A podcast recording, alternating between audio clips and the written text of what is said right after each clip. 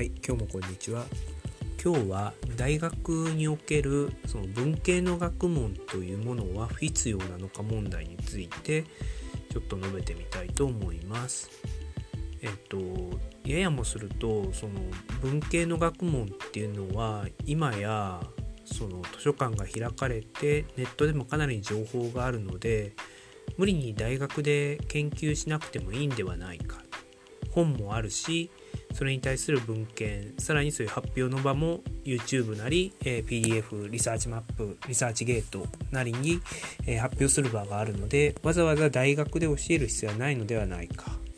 そもそも大学っていうのはもっと役立つこととりわけその理系学問工学部系みたいなもしくは医学系みたいなものにもっともっとお金をつぎ込むべきなのではないかという議論があります。実際問題日本の政府や文部科学省はそういう方向で未来に金になりそうな分野や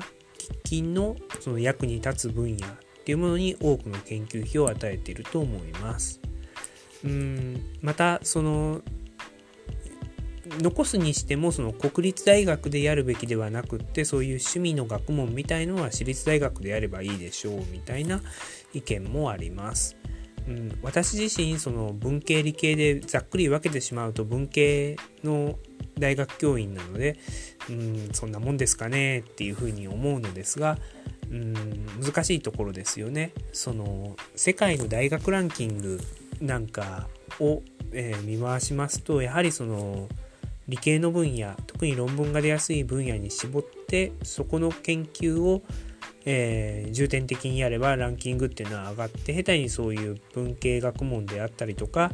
えー、文献を揃えたとしてもその図書館を拡充したとしてもそのランキングっていうのはあまり上がらないっていう感じなんですよね。でその授業を英語にすれば完璧みたいな感じになってるんではないかと思います。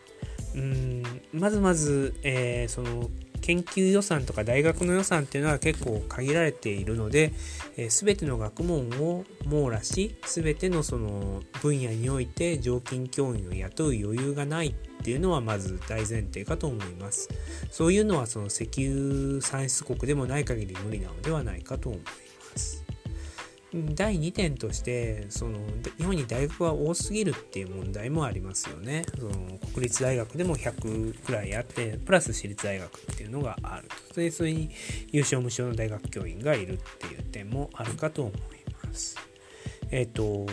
なんか大学の役割の一つとしてそのみんなが高卒で働くとその何ていうのか不景気じゃなくてあの失業者が増えるからその分その大学でクッションとしてあの何ていうの？大学に入ってもらって勉強とかいろいろしてもらってその失業者をコントロールしているっていう点もあるかと思います。また、えっと、今の時代その単純作業とか大規模な工場っていうのはかなり必要性がなくなっていて、えっと、事務仕事ですらその必要性がかなりあのなくなってきて自動化とかそのコンピューターを使うんであればそんなに人員がいらないっていうことでその昔であればそれなりの知能がありそれなりの体力がある、えー、若者っていうのが工場で働くっていうのがあのそのためにそのそれなりの教育を大多数にするっていうことが重要だったかと思うんですが今の時代その大きな工場って言ってもコンピューターとかロボットを導入してそれほど人数がいらないと。さらにその事務作業もあの IT 化されてそんなに人数もいらないと。でもっと要求されるのはそのいわゆる GAFA みたいなその超賢い人が集まる少人数の集団っていうのが欲しいわけですよねどの企業も。となるとその今までのそのそれなりの知能を持った若者を大量にっていうモデルっていうのが崩れてきてるわけなんですよね。でまたそのこれは日本以外の国もそうかと思うんですけどその職で働きたいっていう人数と実際国や世界が用意できる職っていうのは、えー、必ずしも平等ではないと。日本の場合そのみんなそういうクリエイティブでかっこいいホワイト企業に働きたいと思うんだけれどそういう職っていうのは限られていて、えー、ブラックな低賃金の職っていうのはいっぱいあるよっていう状況でミスマッチが起こっているっていうふうになってるかと思います。そこにおいてその大学とか大学の研究っていうのはどうあるべきかっていうのを考えるとやはりそのみんなが働いたりとか日本自体がそういうお金持ちになれるような産業とかそういうのができるようになるとみんなが幸せになるよねそのためにはその大学で将来金になりそうな技術とかそういうものっていうのを研究してくれればいいよねっていうような方向性になってるんだと思いますその一方で大学っていうのはその若い時にいろいろ考えたりとか試作するっていう機能っていうのもあるはずですよね。そのギリシャとか中世の大学っていうのはそういうところから始まっているのでその文系理系問わずその何らかのその科学的な思考であったりとか哲学的な思考をする場所でもある思考およびその訓練をする場所でもあるかと思うんですね。そういうふうに考えるとその文系理系をざっくり分けて文系はいらないっていうふうに言うのはちょっとあのなんていうか急ぎすぎかなっていうふうに思います。私自身あんまりその文化とかその文化の継承とか歴史の継承とかっていうのはそんなに興味はないのですが、